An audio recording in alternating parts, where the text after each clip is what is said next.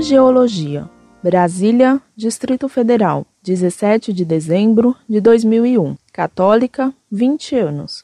Superior em andamento. Primeiramente, quero parabenizá-lo pelo modo como respondeu às acusações em relação à TFP. Você foi muito sábio e correto ao sair de lá. Nunca é tarde para ver a verdade. Aliás, não tenho muita noção de tempo, pois só tenho 20 anos de idade. Tenho muitas dúvidas em relação aos anjos. É verdade que cada um de nós tem um anjo particular? É verdade que todos os anjos têm nome e hora certa para falar com eles?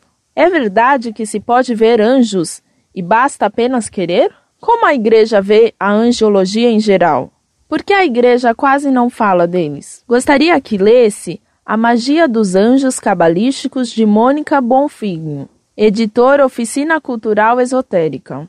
Ela garante ter contatos com os anjos, o que me deixou intrigada. Não acreditei em nada, mas não consigo desmentir o que é falado e peço a sua ajuda. Obrigada e desculpe o incômodo. Um feliz Natal e feliz 2002.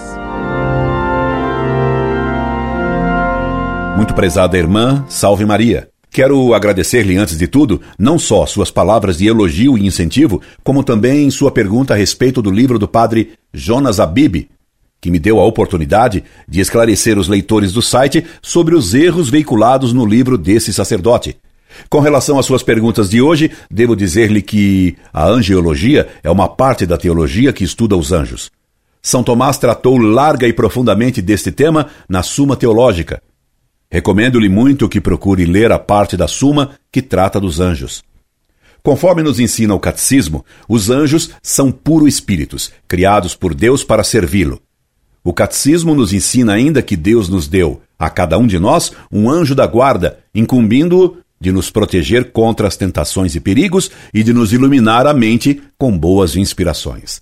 A Igreja nos ensina que devemos ter devoção por nosso anjo da guarda, pedindo a sua proteção sempre que estivermos em perigo espiritual ou material. Nós podemos rezar ao anjo da guarda, mas não devemos pretender nem vê-lo, nem conversar diretamente com ele, porque facilmente o demônio nos poderia enganar, aparecendo-nos sob a figura de anjo bom para nos levar ao pecado. Ademais, Desejar falar com um anjo da guarda ou vê-lo diretamente seria uma pretensão orgulhosa, de que se aproveitaria o demônio para nos iludir.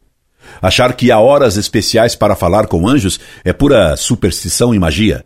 E tanto a magia quanto a superstição são pecados. Conhecemos apenas os nomes de três anjos, através da Sagrada Escritura: São Miguel, São Rafael e São Gabriel, que anunciou a Maria que ela seria a mãe do Deus encarnado. Há ainda no livro apócrifo atribuído a Esdras, livro não canônico, portanto não inspirado, mas de leitura piedosa, que existiria um anjo chamado Uriel. Mas isto não é de fé. Deste fato, se aproveitaram os esotéricos para inventar uma série infindável de nome de anjos puramente fictícios e que, na verdade, designam demônios. Se Deus nos fez conhecer apenas três nomes de anjos, é que Ele não quer que conheçamos mais do que esses três. A Cabala, que é a gnose dos judeus e uma doutrina realmente diabólica, inventou, mais do que qualquer outra seita herética, nomes de anjos. O livro que a irmã me cita é uma obra de baixo nível, escrita para satisfazer a gula espiritual de madames que nada têm que fazer, a não ser satisfazer seu espírito indiscreto e supersticioso. Jogue esse livro no lixo.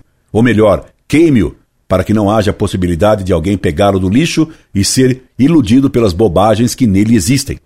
Até do ponto de vista cabalístico, ele deve ser uma obra de baixo nível. Ouvi a autora dar uma entrevista e ela revelou um despreparo lamentável. Não perca tempo com essas leituras tolas. E, sobretudo, não arrisque sua alma lendo livros esotéricos e cabalísticos condenados pela Igreja.